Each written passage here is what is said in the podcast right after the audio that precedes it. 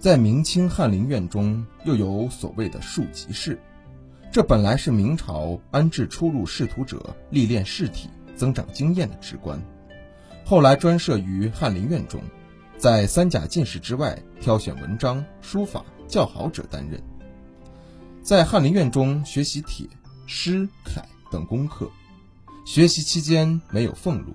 三年之后再进行考试，考试合格者授给编修、检讨等翰林官，或放到外地做州县官。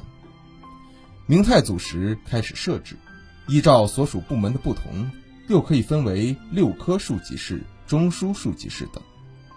明成祖永乐初年，一并隶属于翰林院，统称为翰林院庶吉士。清朝在翰林院设置庶长馆。进士殿试后，再经过朝考，成绩优秀者入选为庶吉士。庶吉士一业三年期满，散馆授官。所以明清时期，庶吉士实际上就是封建王朝的预备官吏。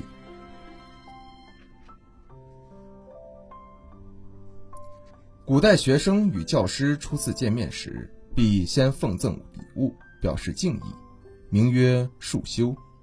据记载，这一习俗最早可以追溯到孔子的时代。子曰：“自行数修以上，吾未尝无悔焉。”孔子的这句话就是说，只要带了拜师之礼，没有我不教育的人。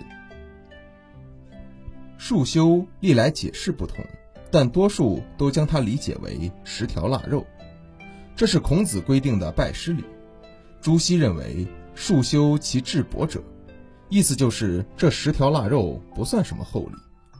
在孔子生活的年代，一般穷苦人家只要稍作努力，还是可以拿得出来这个礼物的。不然，孔门就不会有那么多如颜回、子路、冉求、仲弓、伯牛等出身寒门、生平寒微的穷学生了。可见，孔子并不是嫌贫爱富的，他坚持了有教无类的平等教育原则。将许多贫寒的弟子培养成了君子。唐代的学校由国家明确规定需采用束修之礼，此礼主要是为了表示学生对教师的尊敬，讲究心意。礼物的轻重则无可厚非。教师在接受此项礼物时，往往还需奉行相当的礼节，表示回敬。弟子拜师送上至礼是应该的，但是礼过重过轻。都有失中道，孔子在对拜师礼的制定上也表示了中道原则。